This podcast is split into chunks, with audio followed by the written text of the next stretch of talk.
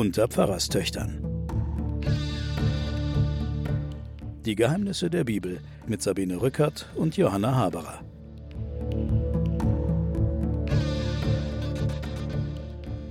Willkommen zu den Pfarrerstöchtern und den Geheimnissen der Bibel. Mein Name ist Sabine Rückert, stellvertretende Chefredakteurin der Zeit. Drüben auf dem anderen Sofa sitzt meine Schwester Johanna Haberer, Professorin für Theologie und Medien an der Universität Erlangen. Hallo Johanna. Hallo Sabine. Wir sind bei David und werden es wohl auch noch ein bisschen bleiben. Aber David ist ja in der letzten Folge nun endlich König von Groß-Israel geworden. Mhm. Und jetzt baut er sein Reich aus. Er wird jetzt immer größer und er eilt, kann man sagen, der Hybris entgegen, die ihn dann einholen wird auch außenpolitische Erfolge kommen. Genau. Mhm. Er schlägt jetzt die Philister, er unterwirft sie und nimmt die Zügel der Herrschaft in die Hand. Das gleiche geschieht den Moabitern. Und da kommt was Interessantes. Die Moabiter und die Philister, da wird auch jetzt gar nicht mehr groß geschildert, wie die da die Kriege führen, sondern beim Sieg fangen wir an. Und sie mussten sich nebeneinander auf die Erde legen und er maß die Reihe mit einer Messschnur ab. Jeweils zwei Schnurlängen wurden getötet und jeweils eine volle Schnurlänge ließ er am Leben. So hat, ist er mit den Philistern und den Moabitern umgegangen. Und so wurden die Moabiter dem David untertan und tributpflichtig und dann schlug er und so weiter. Was hat es denn mit dieser Messschnur auf sich? Naja, der hat halt zwei Drittel der Männer hat er beseitigt. Und zwar durch das Los. Also wer da lag, der wusste es ja nicht, dass es ihn jetzt treffen wird. Ja, und er hat natürlich damit auch aufgehört mit alledem, was Saul vorher gemacht hat. Wir haben doch ihn noch letzte Sendung ja. gerühmt, dass er die Jebusiter von Jerusalem alle am Leben ließ, aber jetzt ja. äh, bringt er hier einfach wahllos Leute um. Ja, aber dieser ganze heilige Krieg geht ihn auch nichts an. Also, dass er nichts bewahrt und dass er nichts und niemanden leben lässt, mhm. interessiert ihn bei Jerusalem nicht, mhm. interessiert ihn bei den Moabitern jetzt auch nicht, sondern mhm. er lässt auf jeden Fall Teile übrig, die ihm auch ein bisschen dankbar sein müssen. Ach, deswegen, ja. Sie waren dann tributpflichtig und untertan. Genau. Und David schlug auch Hadad Eser, den König von Zoba, als dieser ausgezogen war, um seine Macht am Euphrat wieder zu gewinnen. Also es geht jetzt nicht mehr um den kleinen Jordan hin und her, sondern es geht um den Euphrat. Wir dehnen uns jetzt ganz schön Richtung Osten aus. Ja, natürlich viel Wüste dazwischen, aber es ist auch alles nur ein Hirngespinst, also ein Hirnkonzept. Ja. Weil es war ja die Prophezeiung an den Abraham, da sind ja die großisraelischen Konzepte stecken da drin. Also zwischen den zwei Flüssen wirst du dein Land haben, mhm. zwischen Nil und Euphrat wirst du dein Land haben. Also das war nie so, aber mhm. es wird jetzt als Ideal und als Ziel ausgemalt. Mhm. Und von den 1700 Wagenkämpfern und den 20.000 Fußsoldaten hat er alle gefangen und lässt die Wagenpferde lähmen und behält nur 100 für sich zurück. Also den macht er hm. die Füße kaputt. Hm. Also die können ihn jetzt nicht mehr angreifen und ja. er selber ist natürlich ja. auf diese Weise stark gestärkt. Er ja. hat die Kämpfer der anderen und er hat die Wagen der anderen. Also er macht auch eine sehr kluge Aufbau seines Heeres. Und als die Aramäer dem König von Zoba zu Hilfe kommen will, erschlägt David 20.000 von ihnen und besetzt das Aramäerreich von Damaskus. Und auch die Aramäer werden ihm tributpflichtig und der Herr hilft David bei allem, was er unternimmt. Und er erbeutet goldene Schilde, die die Krieger des Hadad Eser trugen und brachte sie nach Jerusalem. Und er erbeutet Bronze und als Toi, der König von Hamad, hörte, dass David das ganze Heer des Hadad Eser geschlagen hat, schickt er seinen Sohn Hadoram mit Gefäßen aus Gold und Silber und Bronze zum König David und lässt ihm den Friedensgruß entbieten und ihn beglückwünschen, dass er den Hadad Eser geschlagen hat. Und der König David weiht die Gefäße dem Herrn zusammen mit allem Gold und Silber, was er erbeutet hat. Und so weiter. Und so machte sich David einen Namen. Als er nach dem Sieg über Aram zurückkehrt, schlägt er Edom und 18.000 Mann und setzt in Edom israelische Vögte ein und so weiter. Es wird jetzt hier geschildert, wie er alle überwindet und äh, ein Riesenreich Ja, und es kommt natürlich jetzt auch ein weiterer Aspekt, den wir eigentlich in der Geschichte Israels, erinnere mich, äh, noch nicht hatten. Dass plötzlich die Könige von den anderen kommen und Gold bringen. Mhm. Und dieser Aspekt jetzt eines Herrschers, der von den anderen nicht nur Tribut nimmt, sondern auch unglaubliche Mengen an, also da sind dann auch die Materialien wichtig, Gold, Bronze, damals ganz, ganz, ganz hoch im Kurs. Oder vorher hast du schon, in der letzten Sendung hatten wir schon dieses Gebäude aus Zedernholz, Ja. das aus dem Libanon kommt. Die werden ja alle weit hergebracht, diese Ja. Dinge. Also es wird jetzt auch der Eindruck von einem glitzernden Reichtums jetzt schon Mhm. hier dargestellt. Also der ist jetzt nicht nur stark und erfolgreich, sondern er wird jetzt auch richtig reich. Mhm. Und das wirkt sich auch aus auf sein ganzes Auftreten und auf seine ganze Umgebung. Denn der König David ist ja jetzt auch oberster Richter. Er ist nicht nur König, sondern sorgt auch für Recht und Gerechtigkeit im Volk. Und der Joab, sein Heerführer, bleibt also Heerführer über dieses mächtige Reich.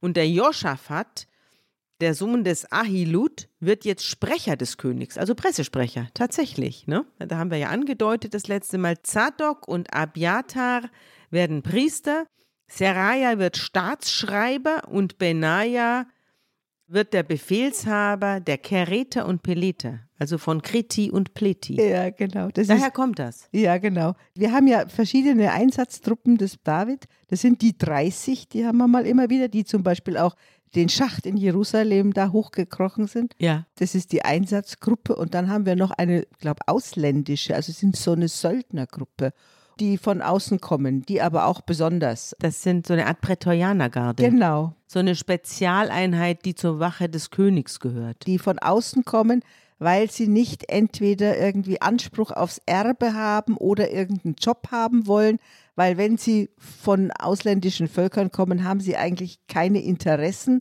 weil es aussichtslos ist, irgendwas hier zu gewinnen. Die können Mhm. nicht Stadtschreiber werden oder können nicht dem Joab nachfolgen oder so. Ja. Deswegen holt man die von außen. Die bleiben da, wo sie sind. Die bleiben da, wo sie sind und machen ihren Job. Ja, genau. Und Also- Kreta soll ja angeblich von Kreta, also tatsächlich von der Insel Kreta Leute Die sein. kommen aus verschiedenen Richtungen. Auf jeden Fall klar ist, dass sie nicht eingeborene Israeliten sind. Ja. Kreti und Pleti. Mhm. Jetzt geht es weiter im Text mit dem Sohn des Jonathan. Wir wissen ja, dass Jonathan, der Sohn des Saul, der allerbeste Freund von David war, wahrscheinlich auch sein Geliebter und David ihm geschworen hat, dass er für seine Nachkommen sorgen wird, wenn er einmal nicht mehr da sein wird. Jonathan starb ja mit seinem Vater Saul zusammen im Krieg gegen die Philister. Auch seine ganzen Brüder sind inzwischen tot. David fragte deshalb, gibt es noch jemanden, der vom Hause des Saul übrig geblieben ist? Also, er muss erst mal fragen, er weiß das gar nicht. So wenig hat er sich darum gekümmert. Er muss also fragen und fragt dann, wen es hier noch gibt. Zum Haus des Saul gehörte ein Knecht, der heißt Ziba. Und den rief man jetzt zu David und der König fragt ihn, bist du der Ziba? Ja. Sag mal, ist im Hause des Saul noch jemand am Leben, dem ich meine göttliche Huld erweisen könnte? Da sagt der Ziba, ja, es gibt noch den Sohn des Jonathan, der an beiden Füßen gelähmt ist. Dessen Geschichte haben wir in letzte Folge erzählt. Die Magd, die ihn schützen wollte, ist mit ihm hingefallen und dabei hat er sich das Rückgrat verletzt. Der König David fragt, wo ist denn dieser Sohn Jonathans? Und der Ziba antwortet, er lebt jetzt im Hause des Machir in Lodabar.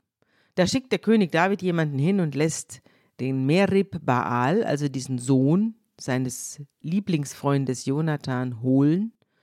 Und der kommt zu ihm, wird vor ihn hingetragen und wirft sich vor ihm in den Staub auf sein Gesicht und huldigt ihm. Und der David sagt, Merib Baal. Und der junge Mann antwortet, hier dein Knecht.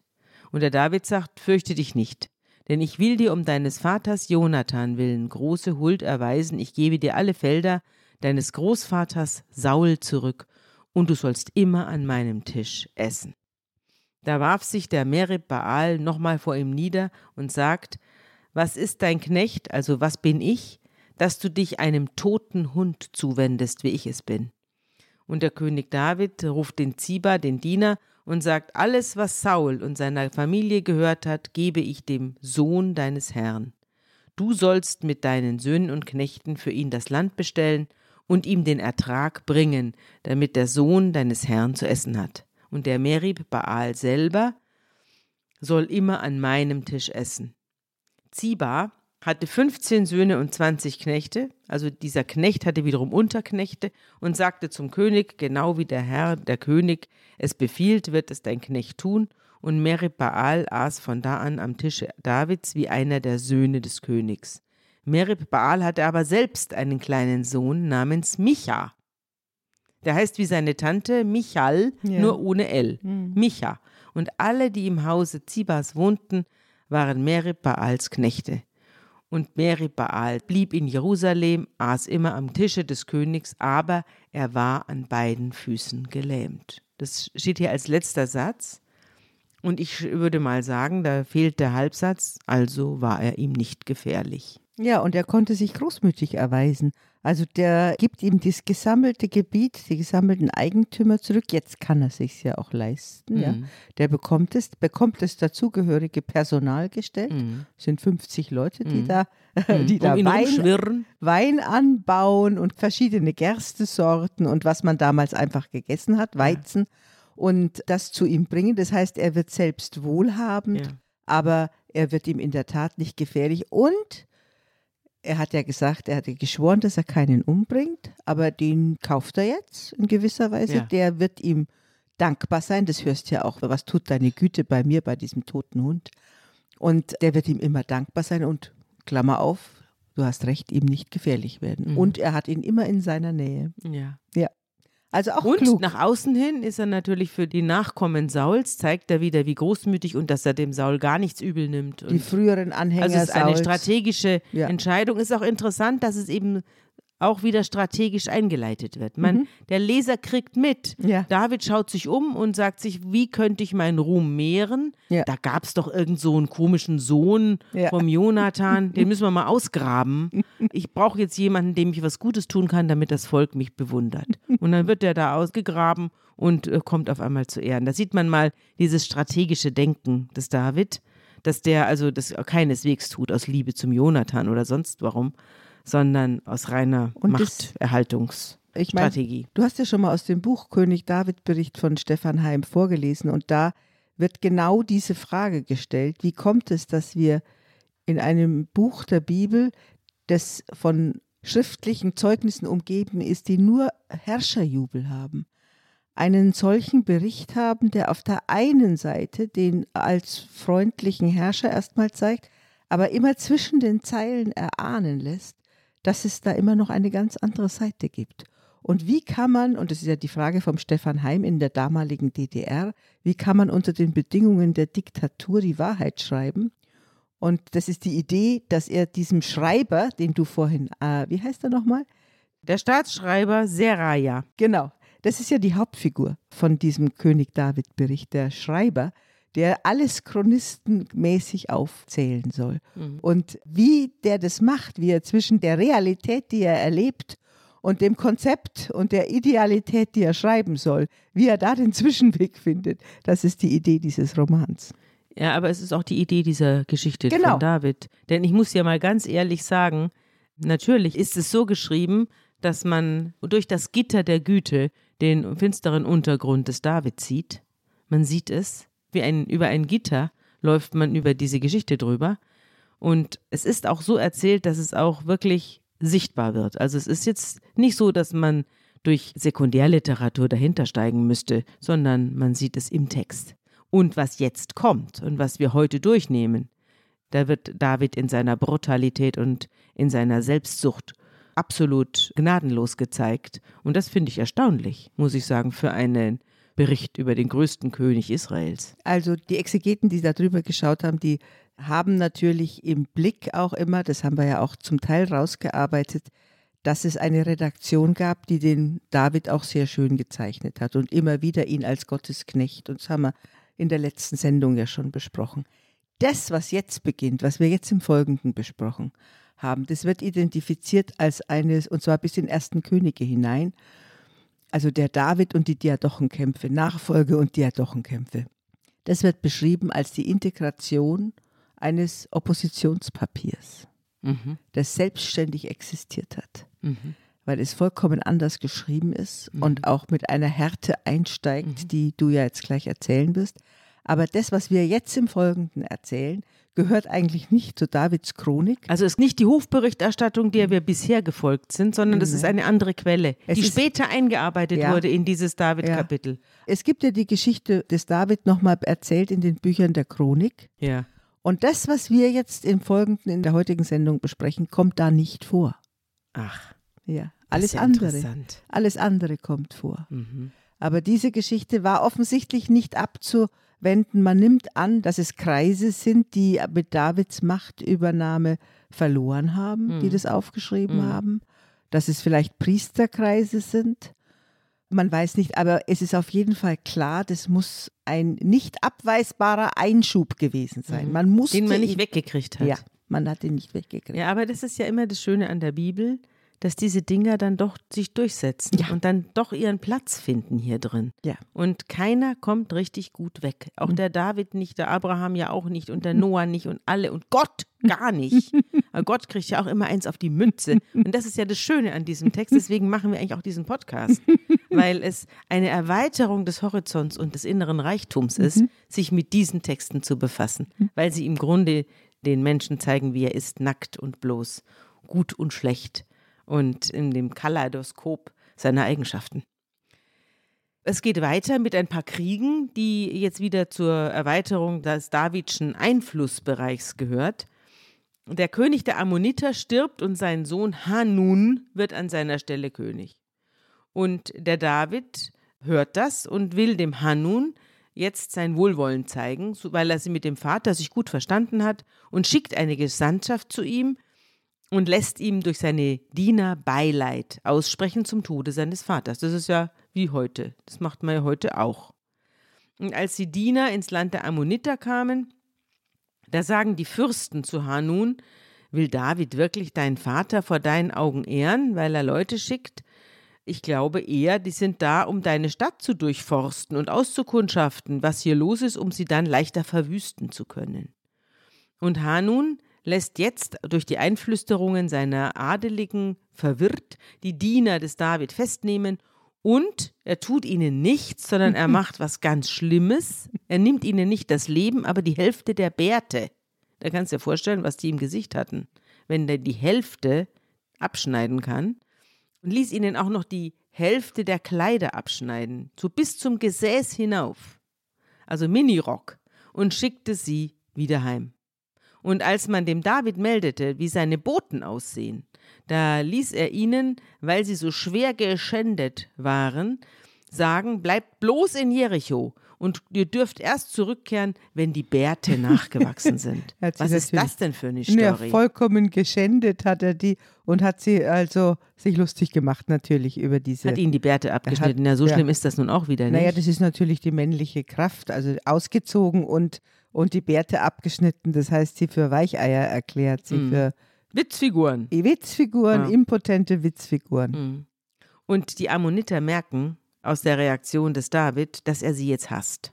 Und drum schicken sie wohlweislich schon mal Boten zu den Aramäern und nach Zoba und fordern da Tausende von Mann Fußvolk an, weil sie sich jetzt schon denken, dass der David ihnen jetzt dass die Hölle heiß machen wird, nachdem sie seinen Trauergruß so lächerlich beantwortet haben. Und der David erfuhr, dass also die 1000 hier und 12.000 da und 20.000 da anwerben und er schickt den Joab mit einem ganzen Heer den beiden Heeren entgegen. Also den Ammoniter, die rückten auch von der einen Seite an und die Aramäer von Zoba und Rehob, die kamen von der anderen Seite. Sie haben jetzt einen Zwei-Fronten-Krieg sich eingebrockt. Genau. Und der Joab, der muss das jetzt alles machen. Joab ist ja so ein bisschen der Nachfolger von Joshua. Wir haben ja Joshua, der das Land Israel für die Israeliten erobert. Den haben, sind wir ja durch sein blutiges Kapitel gefolgt. Aber der Joab macht jetzt auch alles für den David. Nicht? Der David zieht ja nicht mehr selbst ins Feld, sondern er lässt den Joab vorgehen. Und der muss jetzt hier die Kriege führen. Ja, wobei der Josua, der hat ja immer noch geopfert und der hat irgendwie Gott angefragt. Der Joab ist ein kühler Feldherr, also der hat mit Gott nicht viel so am Das Hut. stimmt. Joshua war ja aber auch ein Zwischending zwischen einem Propheten, Ja. einem König und einem Heerführer. Genau. Und hier sind die Rollen klar verteilt. Sehr gut, ja. Und der Joab sieht, dass ein Angriff von vorn und von hinten droht und da trifft er eine Auswahl aus der Kerntruppe der Israeliten und stellt sie gegen die Aramäer auf. Und den Rest des Heeres unterstellt er seinem Bruder Abishai, mit dem zusammen er damals den Abner erledigt hat, und stellt sie den Ammonitern entgegen. Und sagt zu dem Abishai, wenn die Aramäer stärker sind als ich, dann kommst du mir zu Hilfe und andersherum, wenn die Ammoniter stärker sind als du, dann komm ich. Sei tapfer, wir wollen mutig für unser Volk und die Städte unseres Gottes kämpfen. Und dann greift der Joab mit seinen Leuten die Aramäer an und diese ergriffen die Flucht. Und als die Ammoniter sahen, dass die Aramäer flohen, ergriffen sie ihrerseits die Flucht vor Abishai und zogen sich in die Stadt zurück und Joab kehrt nach dem Kampf gegen die Ammoniter nach Jerusalem zurück. Und die Aramäer sahen, dass sie von Israel geschlagen waren, aber sie sammelten sich wieder. Hadad Eser schickte Boten und ließ die Aramäer, die jenseits des Stroms Euphrat wohnten, mhm. Euphrat, ausrücken. Die kamen und das sind jetzt tausend Orte, wo sie sich da herumschlagen, Helam und sonst wo. Das wollen wir jetzt überspringen, aber es läuft darauf hinaus und darauf kommt es ja auch nur an, dass David die Israeliten zum Sieg führt und 700 aramäische Kriegswagen vernichtet und 40.000 Reiter tötet und auch den Schobach, den Oberbefehlshaber der Heere, schlägt er nieder und so weiter. Der Joab nimmt also im Namen Davids einen Ort nach dem anderen ein und schlägt ein Heer nach dem anderen und alle fürchten sich vor David. Das ist der Sinn dieses Kapitels 10. Dieser Geschichte, genau. Ja. Und du hast ja schon aus dem Tagebuch der Menschheit, ich glaube das letzte oder vorletzte Mal vorgelesen, dass es sich da um ganz kleine Königreiche handelte und dass es nur eine Notiz aus dem 9. Jahrhundert gibt, dass es den Stamm David oder das Haus David gegeben hat. Das ist das Einzige, was wir historisch davon wissen.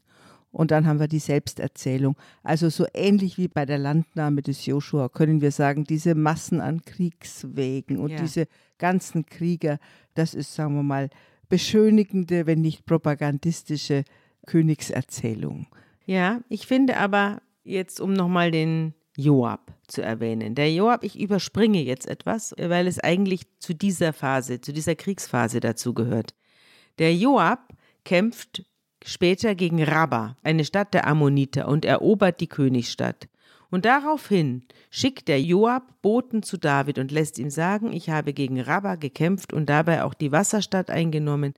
Darum versammle jetzt den Rest des Heeres, belagere die Stadt und nimm sie selber ein damit nicht ich sie einnehme und mein Name über ihr ausgerufen wird. Und der David sammelt also die ganzen Heere und zieht nach Raba und kämpft gegen die Stadt, so pro forma noch ein bisschen. Mhm. Und dann nimmt er sie ein und ihrem König, dem König von Raba, nimmt er die Krone vom Haupt, deren Gewicht ein Talent Gold beträgt und an der ein kostbarer Stein befestigt war. Und das ist jetzt Davids Krone und er schafft sie fort mit großer Beute und auch die Einwohner führt er fort und die stellt er an die Steinsägen und an die eisernen Spitzhacken, sodass sie jetzt in den Ziegeleien arbeiten. Also keine sehr schöne Arbeit, das kann man sich vorstellen. Eigentlich eine, die zum Tode führt, nach kurz oder lang. So kehrt David mit dem ganzen Heer nach Jerusalem zurück. Also, es ist doch so, dass dieser Joab, die Geschichte, die wir jetzt dann gleich erzählen werden, tut das nochmal so richtig unterstreichen. Aber dieser Joab, ist das Kadavergehorsam oder ist Joab ein so großer Mann, dass er alles, alles, was er tut, dem David opfert? Was ist denn das für eine eigenartige Verbindung? so wie die Bundespräsidenten, die einen Kranz niederlegen. So kommt mir das vor. Mhm. Also da heißt es, der Bundespräsident legt einen Kranz nieder. In Wirklichkeit legt natürlich ein anderer diesen schweren Kranz hin. Und der Bundespräsident kommt und zupft noch an der Schleife rum und lässt sich dabei filmen. Mhm. Und so ein bisschen kommt mir die Einnahme von Rabba hier auch vor. Ja, wir haben aber doch dieses zwiespältige Verhältnis, das der David zum Joab hat, hatten wir schon besprochen. Ja. Der Joab macht eigentlich schon, was er will. Und er ist der Einzige, von dem sich der David erpressbar macht. Ja. In der ganzen Geschichte, weil er ihn braucht und gleichzeitig, ich glaube, dass es ein sehr politisches Verhältnis ist. Wir müssen ja auch wissen, dass er ihn verflucht hat. Auf dem liegt immer noch, weil er den Abner eben umgebracht hat, den Feldherrn des Saul und dessen Sohn, liegt auf dem immer noch dieser Argwohn und das Misstrauen. Und ich denke, dass man, wenn man das jetzt irgendwie psychologisch erklären will, dann will der was gut machen, will den gleichzeitig abhängig machen, will den in Schach halten und will, dass er erpressbar ist von ihm. Alles drei, glaube ich. Aber was mir immer wieder auffällt mhm. bei diesen ganzen Geschichten, aber auch überhaupt in der Gesellschaft, ist ja heute auch so ein bisschen, wenn man von Seilschaften redet, denn letztlich handelt es sich hier ja um eine Seilschaft. Und diese Seilschaften, die zwischen den Männern so gut funktionieren. Das wird ja auch immer gesagt, ja, die Frauen kommen nicht nach oben, weil die Seilschaften so gut funktionieren. Und da ist auch was dran. Es stimmt. Du kannst mit Männern Seilschaften machen, das würde sich keine Frau gefallen lassen. Das, was der Joab hier macht, würde sich keine Frau gefallen mhm. lassen. Mhm. Ja, ich, ich halte den Kopf hin, nehme eine Stadt ein und dann noch in letzter Minute, wenn es um die Wurst geht, rufe ich den David und der David geht dann hin und äh, macht sich dicke und lässt sich dabei Band fotografieren. Der Autobahn. Ja, genau. Durchtrennt noch das Band der Autobahn. Und da habe ich auch, also es ist so, dass diese beiden Autoren, mhm. die das Tagebuch der Menschheit geschrieben haben, die haben auch ein neues Buch geschrieben. Und das heißt die Wahrheit über Eva. Und da geht es um Männer und Frauen, auch und vor allem in der Bibel. Und da schreiben sie, um erfolgreich in der Savanne jagen zu können, waren einige psychologische Veränderungen beim Homo sapiens erforderlich. Aber die waren nicht allzu groß. Wahrscheinlich pflegten unsere homininen Vorfahren bereits, wie das heute auch bei heutigen Schimpansen der Fall ist enge Beziehungen zwischen den Männern, Male Bonding nennt man das, und konnten bereits koordiniert kollaborieren. Es gibt kulturelle Ornamentierungen, das sind Signale an die Umwelt, um sich diese Umwelt gefügig zu machen. Das ist einmal die Signale des Könnens, das heißt, Du kannst irgendetwas, was kein anderer kann. Das heißt, der Jäger schmückt sich mit Bärenkrallen oder Federn, an die man nicht leicht rankommt, Löwenzähne oder so weiter. Das haben wir ja da auch bei Simson gehabt. Das ist das Signal des Könnens und es gibt das Signal des Reichtums. Und diese beiden kulturellen Ornamentierungen, die werden eingesetzt, um sich Menschen gefügig zu machen. Und bei der zweiten, bei deinem Reichtum, geht es nicht mehr um persönliche Qualitäten, sondern um Gold, Edelsteine, Elfenbeinschnitzereien und Statusobjekte. Da schreiben sie, angefangen hat es mit exotischen Muscheln, importierten Obsidianklingen, später auch kunstvoll gearbeiteten Beilen aus Jadeit. Sie signalisieren die Macht, die der Reichtum ihrem Träger gewährt, weil dieser ihm ermöglicht, Loyalität zu erkaufen. Signal an die Männer, und seine Familie im Überfluss versorgen zu können, Signal an die Frauen. Heute erledigt das der Porsche. In diesem Kontext wird verständlich, warum die Evolution uns zu nicht allzu exklusiven Heterosexuellen machte, anders als der biblische Gott es gerne gehabt hätte. Zu nicht allzu exklusiven Heterosexuellen. Wenn die enge Bindung der Männer überlebenswichtig war, etwa weil sie die gegenseitige Unterstützung in lebensgefährlichen Situationen wie der Jagd auf Großwild oder der Bekämpfung feindlicher Nachbarn begünstigte, könnte das die sexuelle Orientierung unserer Spezies verschoben haben. Sex unter Männern kann daher mit jenem Male Bonding korrespondieren, das durch die Evolutionsgeschichte hinweg für alle menschlichen Gesellschaften typisch war. Dass Männer oft auf langen Jagdexpeditionen mit anderen Männern fernab ihrer Familien unterwegs waren, wird seinen Teil dazu beigetragen haben, dass homosexuelle Handlungen möglich und üblich waren. Also das wollte ich nur mal beigetragen haben. Dieses ganze Militärische hat auch eine homoerotische Note, die bei David und Jonathan ja ganz deutlich hervorgetreten ist. Hier bei David und Joab bin ich mir nicht sicher. Aber dieses Male Bonding, dieser Kadavergehorsam, diese unbedingte tödliche Loyalität von Männern gegenüber Männern, das ist eben offenbar etwas Anthropologisches, etwas Naturgegebenes und fällt mir hier gerade auf und ein. Mhm. Ich glaube aber auch, das wurde jetzt auch gesagt, dass man eine bestimmte Hierarchie und eine bestimmte Kooperation auf der Jagd brauchte. Und man musste sich hundertprozentig auf den anderen verlassen können, sonst war man tot. Mhm. Und ich glaube, das beschreibt auch so eine Jagdkonstellation. Ja. Jetzt dass das andere möglicherweise auch dann homoerotische Züge trägt, glaube ich auch. Ja, zur Festigung, das weiß man ja auch Und von Sparta. Glaub, das machen Frauen nicht, mhm. aber Frauen kooperieren in der Brutpflege. Also mhm. Frauen kooperieren, auch wenn sie sich hassen, wenn es um ein Kind geht, also mhm. im Normalfall, mhm. dann helfen sie zusammen. Und ich glaube, es sind andere Kooperationsstränge. Mhm. Und die hier sind, wir erjagen etwas und damit kooperieren wir. Und hier erjagen wir eben die Ammoniter oder wen so auch ist immer. es ja. Mhm. So, und jetzt kommen wir zur eigentlichen Geschichte der Geschichte, nämlich zur Wende im Leben des König David. Die Wende wird, wie so häufig im Leben der Männer, durch eine Frau heraufbeschworen und die heißt Bathseba. Das Kapitel 11 und 12, in dem das erzählt wird, beginnt ganz originell. Es heißt nämlich um die Jahreswende, zu der Zeit, in der die Könige in den Krieg ziehen. Die Jahreswende, wann war denn die in, im alten Frühjahr. Israel?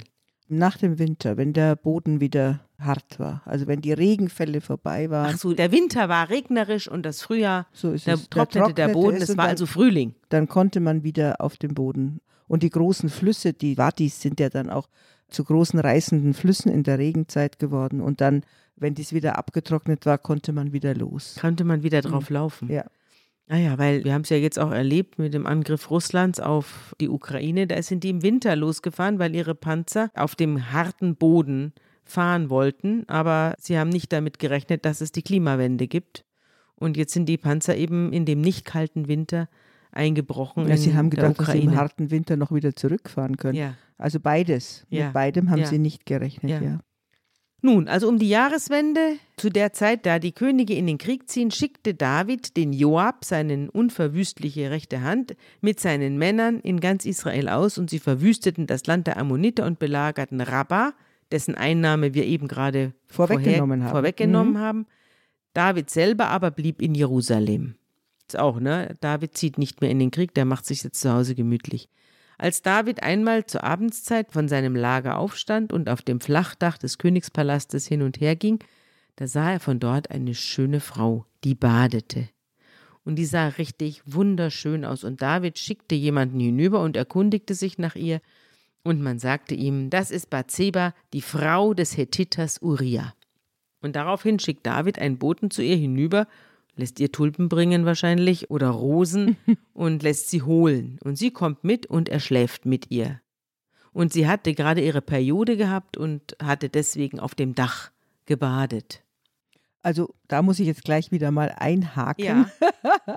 weil die letzte Szene, die du gerade geschildert hast, wo erklärt wird, dass die Batzeba auf dem Dach badet, weil es sich um ihr Kultreinheitsbad handelt. Diesem Phänomen werden wir immer wieder begegnen, weil die Redakteure, die die Wundergeschichte des David erzählt haben und den strahlenden König David erzählen wollten, konnten diese Geschichte mit der Batzeba nicht unterdrücken, aber sie haben dazwischen immer so kleine Sätze reingeschrieben. Also das war kein Lustbad, was die gemacht hat, nein, das war ein Kultbad.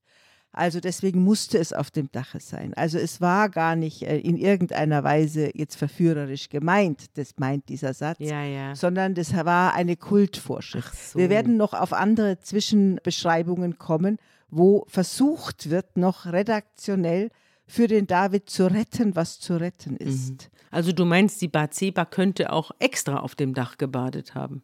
Kein Mensch weiß es. Es gibt natürlich auch in der Geschichte, in der Kulturgeschichte und in der Literargeschichte tausend Vermutungen, was die Bathseba, warum die da oben auf dem Dach gebadet hat. Ich habe jetzt letzte Woche in der alten Pinakothek ein Bild von Altdörfer gesehen, wo du die Frau siehst, wie sie auf dem Dache badet. In der alten Pinakothek in München. in der alten Pinakothek in München, wo sie auf dem Dache badet. Und der Palast von dem David sind eine Menge Balustraden und da hängen alle runter und gucken der zu. Also es wird auch immer erzählt, der David konnte ja gar nichts dafür und der David ist da einer unter Hunderten und der konnte ja gar nicht anders, weil die hat da eine Aufführung gemacht.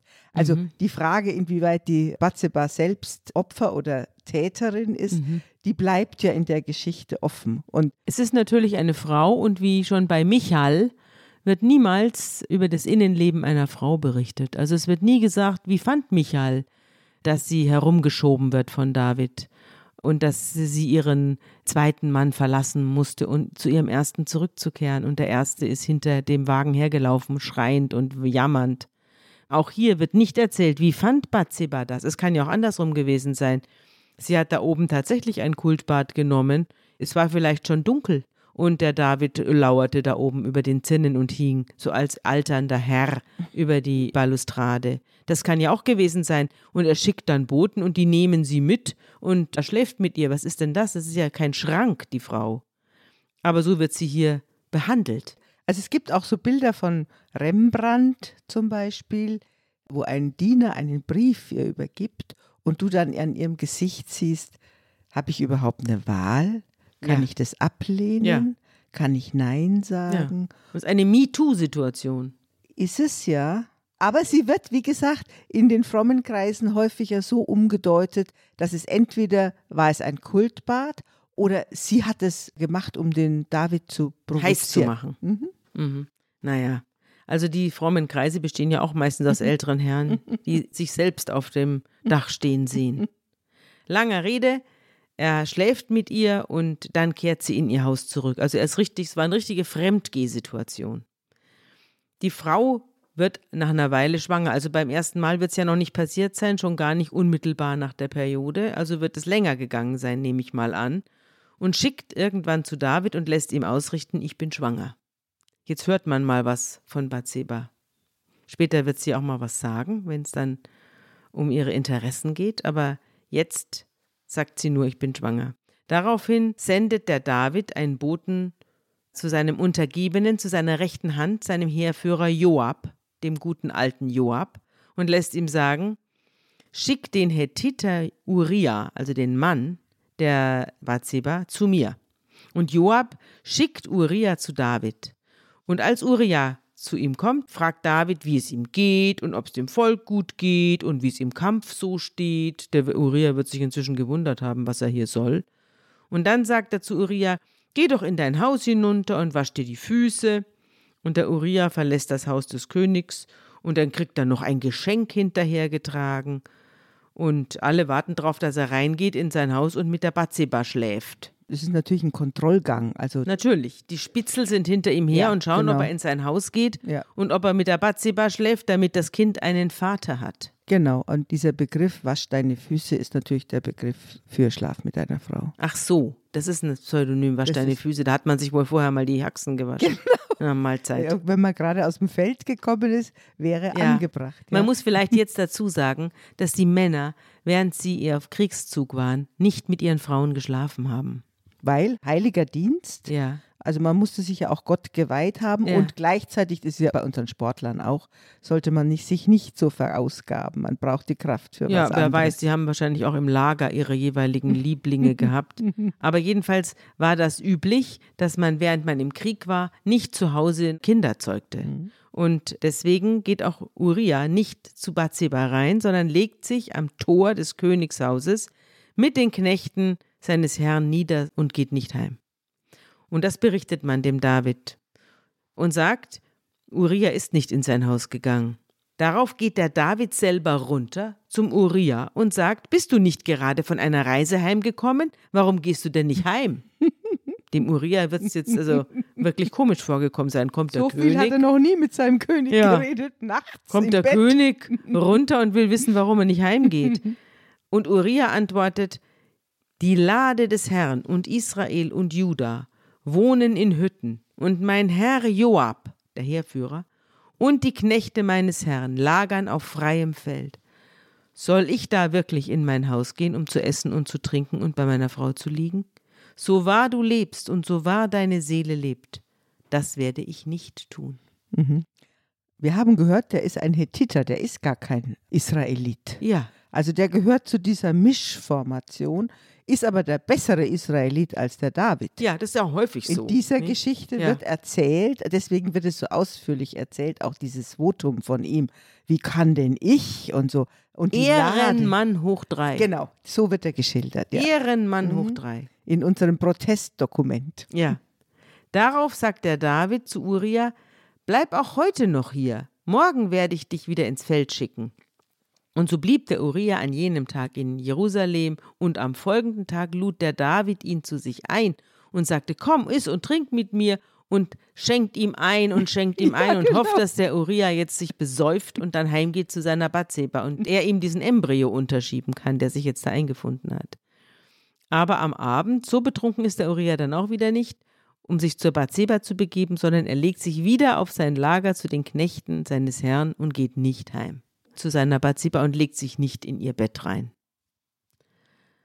Am anderen Morgen schreibt der David, der also mit seinen ganzen Plänen, den Uriah zur Bathseba zu lotsen, gescheitert ist, schreibt einen Brief an den Joab und lässt ihn durch den Uriah selber überbringen.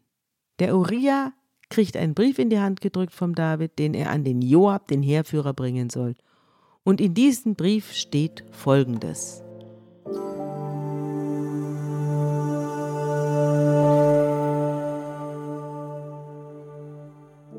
Stellt Uriah vorne hin, wo der Kampf am härtesten ist, und zieht euch hinter ihm zurück, dass er erschlagen werde und sterbe. Als nun Joab die Stadt belagerte, stellte er Uriah an den Ort, von dem er wusste, dass dort streitbare Männer standen. Und als die Männer der Stadt einen Ausfall machten und mit Joab kämpften, fielen etliche vom Volk, von den Knechten Davids, und Uriah, der Hethiter, starb auch. Also der Anstand des Uriah ist sein Todesurteil. Er hält sich an Gottes Gesetz, an Jahwes Gesetz, er hält sich an das Kriegsgesetz, er hält sich an alles und er hat natürlich keine Ahnung, dass der sein eigener König ihn aufs Kreuz legt, in der wahrsten Sinn des Wortes. In eine Oder, Todesfalle dass er, lockt. Dass er in eine Todesfalle lockt und wiederum den Joab zu seinem Kompagnon macht, zu seinem Mitmörder macht. Was natürlich schon zeigt, dass er sich jetzt an diesem Fall jetzt wirklich zum ersten Mal in die Hände des Joab begibt, weil er wird zum Mörder. Er wird zum Mörder, nachdem Gott ihm das Versprechen gegeben hat, dass er ihn nie verlassen wird und ein Vater sein wird. Ja. Danach kommt diese Geschichte hier. Ja. Dass er, dass er nur nach Menschenmaß gestraft wird, ist die eine Formulierung. Das stimmt ja dann auch. Und dass er ihn nicht sozusagen in den Tod treiben wird und dass er sein Vater sein wird und dass er ein ewiges Haus bauen wird. Genau, und das alles freut den David sehr, denn jetzt kann er zeigen, wessen Kind er ist. Er nützt die Macht aus. Es sind ihm die Soldaten, die hier erschlagen werden, rechts und links vom Uriah egal. Uriah selber ist ihm egal. Es ist eine Brutalität in diesem Mann, die ihresgleichen sucht. Und es ist eine sehr brutale Überlieferung auch, finde ich. Ja, wenn wir in die Tiefe gehen, geht es in dem Fall wahrscheinlich sogar, es geht um David, aber es geht wahrscheinlich noch mehr um das Kind, das entstanden ist oder dann noch entsteht. Darüber werden wir noch sprechen. Mhm. Es geht um die Frage, wer ist eigentlich der Thronnachfolger? Und unter welchen Umständen ist er eigentlich gezeugt worden? Ja, und interessant ist auch, dass David dass es ihm wurscht ist, ob er der Vater des Kindes ist. Also das ja. Kind ist ihm auch wurscht. Ja. Denn er will es ja unbedingt an den Uriah abgeben. Ja. Aber der Uriah nimmt es nicht, weil er nichts weiß von dem ganzen Betrug und dem Lügengespinst, das der David um ihn herum aufgespannt hat. Also theologisch ist es jetzt auch keine Geschichte von individueller Leidenschaft oder sowas, sondern die Geschichte wird erzählt und dann auch gedeutet im Weiteren als eine des königlichen Machtmissbrauchs ja. par excellence. Ja. Es ist ja nicht mal so, dass er die Bathseba so liebt, dass er sie haben will. Darum geht es ja gar nicht. Er will gar nicht, dass der Uriah stirbt, weil er die Bathseba haben will. Er will nur, dass sein Fehltritt nicht rauskommt. Genau. Und dass man nichts gegen ihn in der Hand hat, gegen den heiligen David. Ja? Genau. Ganz also, unangenehme Geschichte. Ganz fies. Joab schickt einen Boten zu David und lässt ihm ganz stolz den Verlauf des Kampfes berichten und er befiehlt dem Boten, wenn du dem König alles erzählt hast, wie es hier so gegangen ist, und er in Wut gerät und fragt, warum seid ihr beim Kampf denn so nah an die Stadt herangegangen? Habt ihr denn nicht gewusst, dass die von der Mauer herunterschießen? Dann sag ihm, auch dein Knecht, der Hethiter Uriah, ist tot. Das ist sozusagen das Erkennungszeichen. Das ist die Parole, Geheimparole. Auch dein Knecht, der Hethiter Uriah, ist tot. Und der ahnungslose Bote geht weg und kommt zu David und berichtet ihm alles, was Joab ihm aufgetragen hat und sagt zu David, die Männer waren stärker als wir, wir aber drängten sie bis zum Eingang des Tores zurück und dann schossen die Schützen von der Mauer herunter auf uns und von deinen Knechten starben einige und auch dein Knecht, der Hethiter Uriah, ist tot. Und da sagt der David zu dem Boten, sag zu Joab, betrachte die Sache nicht als so schlimm, das Schwert frisst bald hier und frisst bald dort. Ja, mhm. ja, so ist es eben. Mhm. Schicksalswalten. Setz den Kampf gegen die Stadt mutig fort und zerstöre sie. Du sollst ihm Mut machen. Und als die Frau Urias hörte, dass ihr Mann tot war, hielt sie für ihren Gemahl eine Totenklage. Doch sobald die Trauerzeit vorbei war, ließ David sie in sein Haus holen und sie wurde seine Frau und gebar ihm einen Sohn. Und dem Herrn missfiel, was David getan hatte. Also du kannst dieses, was du jetzt gerade auch zitierst hast und zitieren hast lassen, ist es eine Art Briefwechsel. Das gilt ja dann als ein Dokument, dieser Briefwechsel zwischen dem Joab und dem König. Da kommt ja immer ein Bote hin und man kann das als eine Art Briefwechsel zwischen den beiden lesen. Ja. Und Tatsache ist auf jeden Fall, dass der David sich jetzt hier wie ein Monarch benimmt. Er ist ja aber eigentlich ein Wahlkönig. Er wird später wird man sich daran erinnert. Es haben ihm die Ältesten gewählt, und zwar aus allen Stämmen. Er ist keiner, der in irgendeiner Weise durch sein Blut oder sonst was zum König geworden ist, sondern er ist eigentlich von der Basis gewählt. Und daran erinnert jetzt auch dieser Text, wenn er zeigt, wie der sich geriert.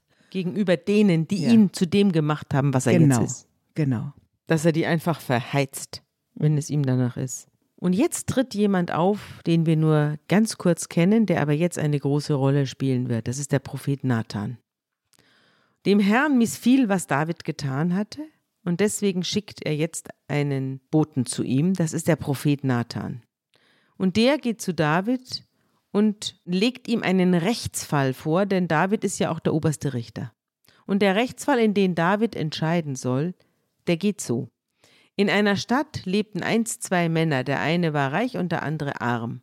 Der Reiche besaß sehr viele Schafe und Rinder, der Arme aber besaß nichts außer einem einzigen kleinen Lamm, das er gekauft hatte. Er zog es auf, und es wurde bei ihm zusammen mit seinen Kindern groß. Es aß von seinem Stück Brot, es trank aus seinem Becher. In seinem Schoß lag es und war für ihn wie eine Tochter. Da kam ein Besucher zu dem reichen Mann, und der brachte es nicht über sich, eines von seinen vielen Schafen oder Rindern zu schlachten und zuzubereiten für den Gast. Darum nahm er dem Armen das Lamm weg und bereitete es für den Mann zu, der zu ihm gekommen war. Was für eine Strafe verhängst du über diesen reichen Mann? Und da gerät David sehr in heftigen Zorn und sagt zu Nathan folgendes.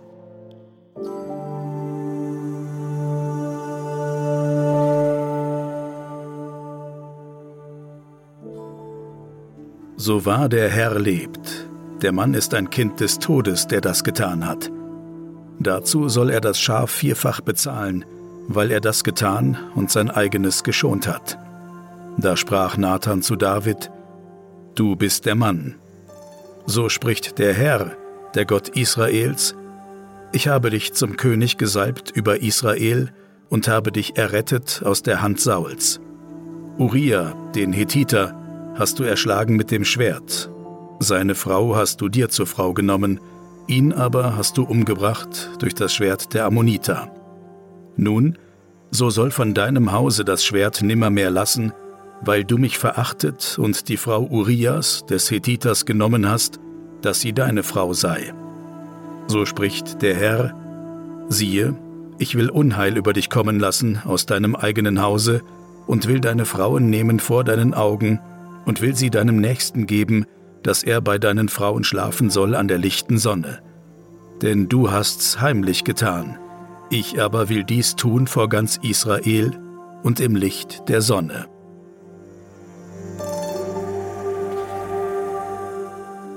Also hier etabliert sich eine Konstellation, die uns in der nächsten Zeit über die ganzen Königszeiten hin begleiten wird. Wir haben Propheten schon kennengelernt als Charismatiker oder als Berufene Gottes, aber wir haben sie nicht in der Institution des Gegenübers zum König kennengelernt. Als Gewissen. Ja, und hier ist Gottes Gewissen in Gestalt des Propheten, tritt dort auf. Und hier etabliert sich der, ja, der Unheilsprophet, wenn man so will, der Kritiker der Macht, der leibgewordene Ausrichter der Gerechtigkeit Gottes und dessen Anspruch. Aber hat das nicht Samuel auch erfüllt gegenüber dem Saul? Das hat er erfüllt, aber nicht in dieser, sagen wir mal, in dieser jetzt fleischgewordenen Konzeption von einem Gegenüber. Ja. Du bist der Mann, der sagt, Gott ist von dir gewichen und so, das richtet er ihm aus. Aber was du jetzt hier siehst, ist ein richtiges Statement. Der König, der seine Macht missbraucht, bekommt ein Gegenüber, das ihn kritisiert und das ihn überführt und das transparent macht, um was für Mechanismen es hier geht und was der Mann gemacht hat. Und Nathan weiß es. Also eigentlich weiß ja nur Joab, auch nicht so richtig, warum das alles sein soll, aber der Joab ist der einzige Mitwisser, aber Nathan weiß es offenbar auch. Nathan weiß es auch, in dem Fall jetzt von Gott. Gott erzählt es ihm, aber wenn wir das als Oppositionsschrift lesen, dann weiß es in Jerusalem vermutlich jeder. Diese Geschichte von David und Bathseba ist meine Lieblingsgeschichte in der Bibel, eben gerade wegen des Auftritts des Nathan. Unser Lieblingsprofessor, Bibelforscher Jack Miles, der amerikanische Theologe, der das Buch Gott eine Biografie geschrieben hat, der hat sich natürlich auch mit dieser wunderbaren Stelle befasst und schreibt dazu Folgendes. Die Geschichte von dem armen Mann mit seinem weiblichen Lamm ist, abgesehen davon, dass sie indirekt einen Einblick in das häusliche Leben eines alten Israeliten bietet, vielleicht die einzige Stelle in der Bibel, an der wir davon hören, dass jemand ein Haustier hat. Die Passage ist aber noch in anderer Hinsicht aufschlussreich, insofern sie zeigt, dass das Lamm das Tier war, welches in dieser Hirtengesellschaft am leichtesten bei Tisch ernährt, wie ein Kind geliebt und als Haustier behandelt werden konnte. Von seinem Bissen aß es, aus seinem Becher trank es und in seinem Schoß schlief es. In der langen und der unendlich reichen Geschichte des Lammes als jüdischem und christlichen religiösen Symbols ist dies ein früher und unerwartet aufschlussreicher Augenblick. Die Unterschiede zwischen Bathseba und dem Lämmchen sind natürlich immer noch groß genug, und David lässt sich leicht in die Irre führen. Der Herr hat seine Falle gut gestellt. Also diese Falle ist auch deswegen großartig, eben weil der David über sich selbst richtet. Der wird dazu gebracht, sein eigener Richter zu sein. Und das ist das ganz Schlaue an dieser Art. Ich lege dir einen Fall vor und dieser Fall ist eine Falle. Ja, und der Fall ist praktisch mein Fall, ich merke es aber nicht. Ja. Ich bin so von mir besoffen, Ja. dass ich die einfachste Parallele nicht erkennen kann. David versteht es auch. David sagt nicht, was hat das mit mir zu tun oder so, sondern er weiß sofort, der weiß alles, ich bin verloren und er sagt dann nur noch, ich habe gegen den Herrn gesündigt. Und Nathan antwortet, der Herr hat dir vergeben, insofern wirst du nicht sterben. Weil du aber die Feinde des Herrn durch diese Sache zum Lästern veranlasst hast, muss der Sohn, der dir geboren wird, sterben. Und Nathan geht heim und der Herr lässt das Kind, das die Frau des Uriah, steht hier, dem David gebar, schwer krank werden. Und David sucht Gott auf wegen des Knaben und fastet. Und wenn er heimkommt, legt er sich bei Nacht auf die nackte Erde. Und die Ältesten seines Hauses und Ratgeber kommen zu ihm und wollen, dass er aufsteht. Aber er will nicht und er isst auch nichts. Aber am siebten Tag ist, hilft alles nichts, stirbt das Kind. Und Davids Diener fürchten sich jetzt, es ihm zu sagen, dass das Kind tot ist. Und sie sagen zueinander, wir haben ihm zugeredet, als das Kind noch am Leben war. Und da hat er auch schon nicht auf uns gehört. Wenn wir ihm jetzt sagen, das Kind ist tot, dann richtet er ein Unheil an, dann bringt er einen von uns um oder er zündet den Palast an oder also der muss in eine unglaubliche Depression gestürzt sein. Der David aber, als er sieht, dass die Diener miteinander flüstern, weiß, das Kind ist tot. Und er fragt sie, ist das Kind tot? Und die Diener sagen ja.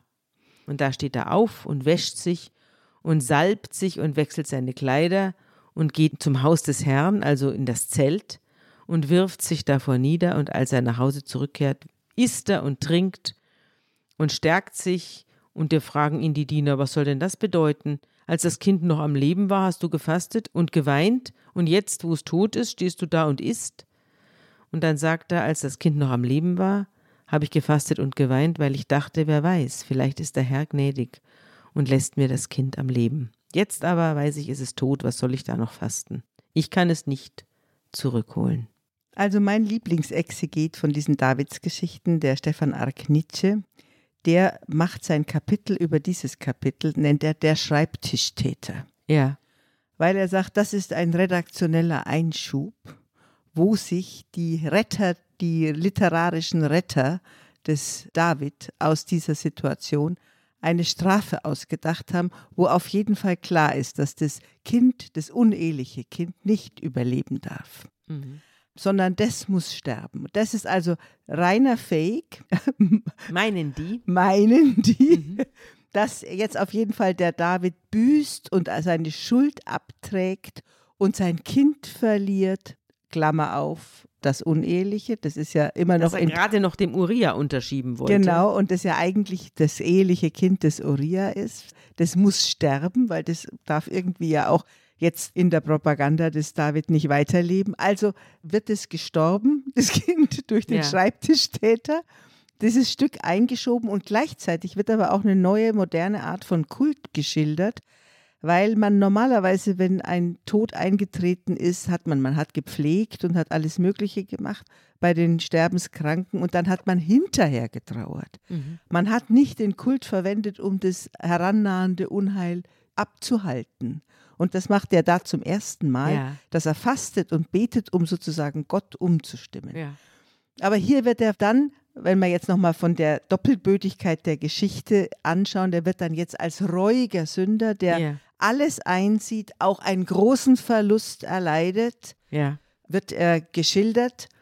Es gibt ein herrliches Bild von dem Rubens, wo der Schächer, der mit Jesus am Kreuz hängt, und der Petrus, der Jesus verleugnet, und die Maria Magdalena, die angebliche Hure, sind da die reumütigen Sünder. Und hinten guckt raus mit so einer Diadem Krone der David mit rot geränderten Augen, guckt mhm. er da raus, mhm. weil der gilt als der reuige Sünder. Also mhm. hier stellt er sich so vor.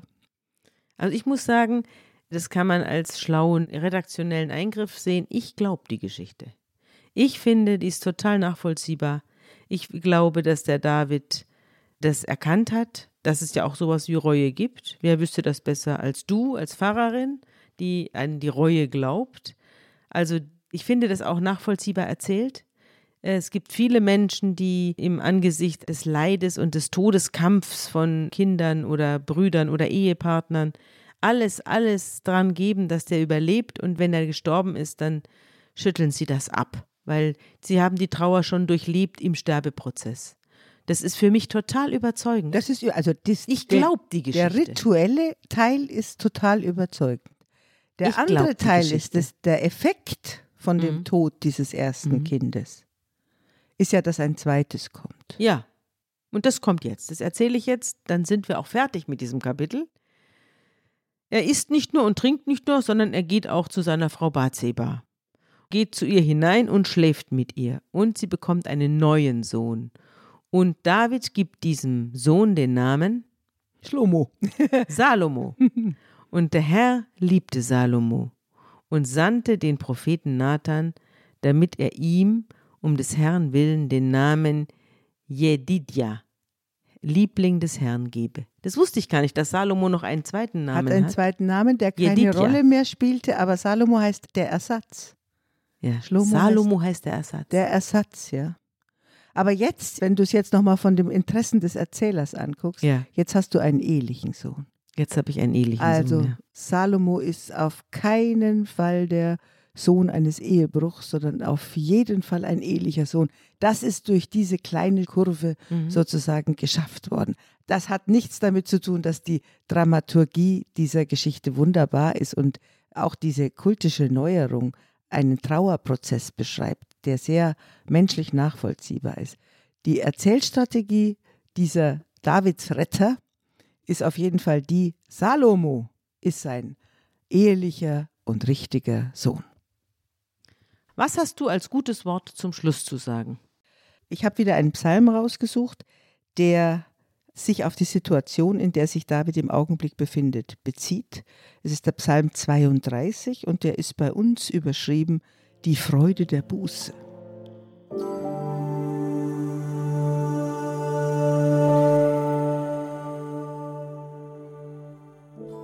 Wohl dem, dem die Übertretungen vergeben sind, dem die Sünde bedeckt ist. Wohl dem Menschen, dem der Herr die Schuld nicht zurechnet, in dessen Geist kein Falsch ist. Denn da ich es wollte verschweigen, verschmachteten meine Gebeine durch mein tägliches Klagen. Darum bekannte ich dir meine Sünde, und meine Schuld verhehlte ich nicht. Ich sprach, ich will dem Herrn meine Übertretungen bekennen, da vergabst du mir die Schuld meiner Sünde.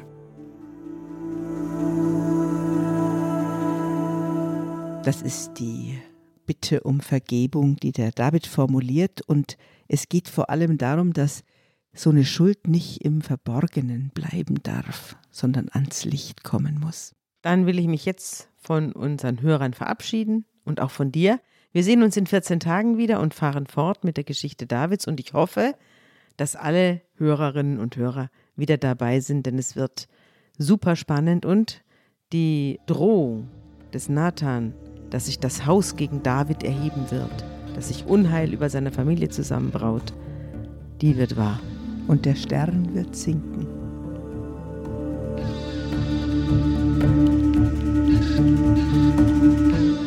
Unter Pfarrerstöchtern ist ein Podcast der Zeit und von Zeit Online, produziert von Pool Artists. Musik